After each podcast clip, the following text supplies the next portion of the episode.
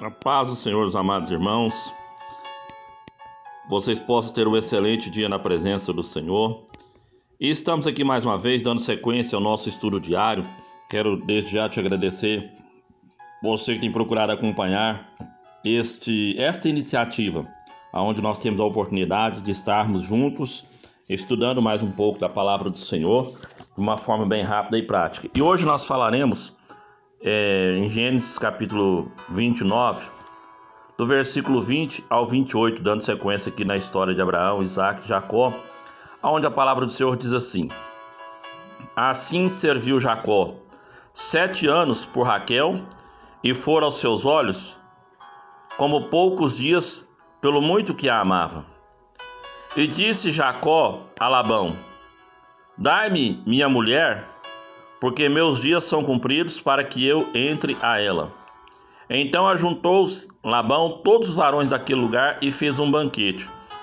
E aconteceu à tarde que tomou Leia, a sua filha, e trouxe-lhe. E ele entrou a ela. E Labão deu sua serva Zilpa por serva a Leia, sua filha. E aconteceu pela manhã ver que era Leia, pelo que disse a Labão: Por que me fizeste isso? Não tenho te servido por Raquel? Por que, pois, me enganaste? E disse Labão: Não se faz assim no nosso lugar, que a menor se dê antes da primogênita. Cumpre a semana desta, então te daremos também a outra, pelo serviço que ainda outros sete anos servires comigo. Nós vemos aqui, irmãos, que muitas das vezes pessoas perguntam se vale a pena trabalhar muito tempo por algo que desejam. Jacó trabalhou sete anos para casar-se com Raquel. E depois de ser enganado, ele concordou em trabalhar mais sete anos. Alguns objetivos e desejos fazem valer a pena o trabalho e a espera. Em que metas você investe muito tempo e esforço?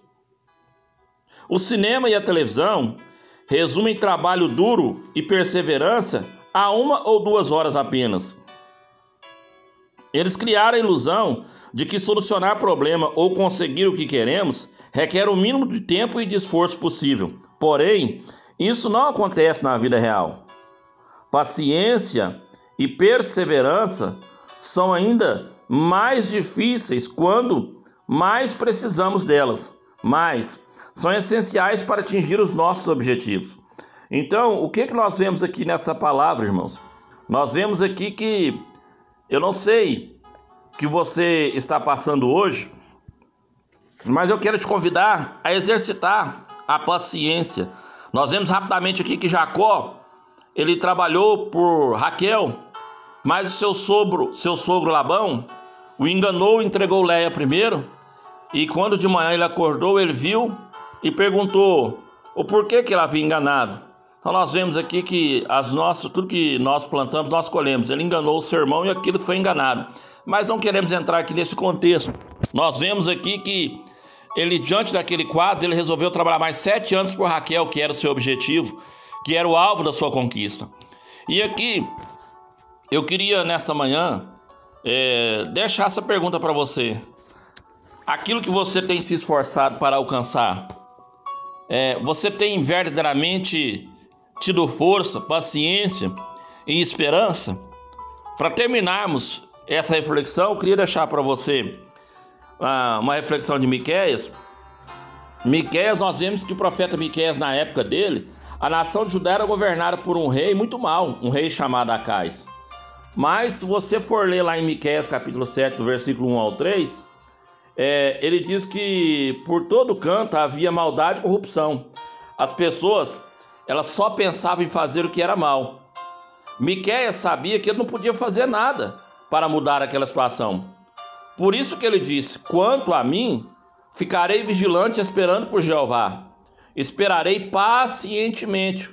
Ou como diz a nota, mostrarei uma atitude de espera pelo Deus da minha salvação. Meu Deus me ouvirá. E finalizando Miqueias capítulo 7, verso 7, ele diz assim: Assim como Miqueias, precisamos ter uma atitude de espera. Porque no versículo 7 nós vemos que, é, Miqueias capítulo 7, verso 7, nós vemos ali que Miqueias soube esperar. Então a nossa fé, a nossa fé precisa ser forte, como a de Miqueias. Então vamos esperar com a atitude correta. A nossa situação não é como a de um prisioneiro que recebeu a sentença de morte e está esperando para ser executado. Ele não pode fazer nada além de esperar. E ele não tem nenhum motivo para esperar com alegria. Será que nós somos como esse prisioneiro? Claro que não. Nós sabemos que Jeová vai cumprir a sua promessa de nos dar a vida eterna. Ele vai fazer isso na hora certa e da melhor forma possível. Por isso, estamos dispostos a esperar e perseverar plenamente, com paciência e com alegria. Né? Então você pode ver isso lá em Colossenses, capítulo 1, versículo 11 e 12. Então, para nós finalizarmos, alguns esperam com atitude errada. Eles ficam reclamando que Jeová está demorando para agir. Esse tipo de atitude não agrada a Jeová. Então, nesta manhã, que o Senhor, você possa exercitar essa paciência. Né? O salmista Davi já nos ensinou no Salmo 40: Esperei com paciência no Senhor. Ele se inclinou para mim e ouviu o seu clamor. Que nesta manhã o nosso Deus possa ouvir o nosso clamor. Quero aqui orar com você nessa manhã para que Deus venha estar nos abençoando. Amém?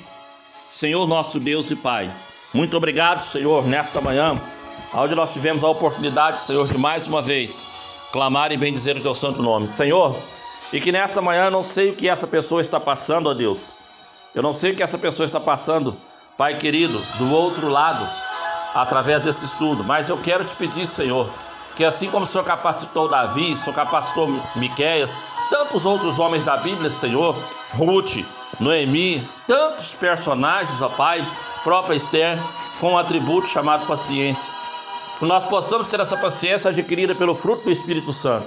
Que o Senhor venha exercer em nós essa paciência, para que possamos, ó Pai, em o nome do Senhor Jesus, fazer como Jacó, passados sete anos, se alegrar, porque verdadeiramente o Senhor é um Deus justo, fiel e um Deus zeloso por aquele que nele espera. Deus de maravilha, que nesta manhã possamos exercitar esta paciência para que possamos alcançar a nossa vitória no Senhor. Muito obrigado, Deus. Muito obrigado, Senhor. Nos capacite para que possamos verdadeiramente entender que o Senhor é um Deus fiel, para que possamos verdadeiramente fazer como o salmista Davi: olhei para o alto de onde me virá o socorro? O meu socorro vem do Senhor. Muito obrigado. Fica conosco e nos garante a vitória, em nome do Senhor Jesus.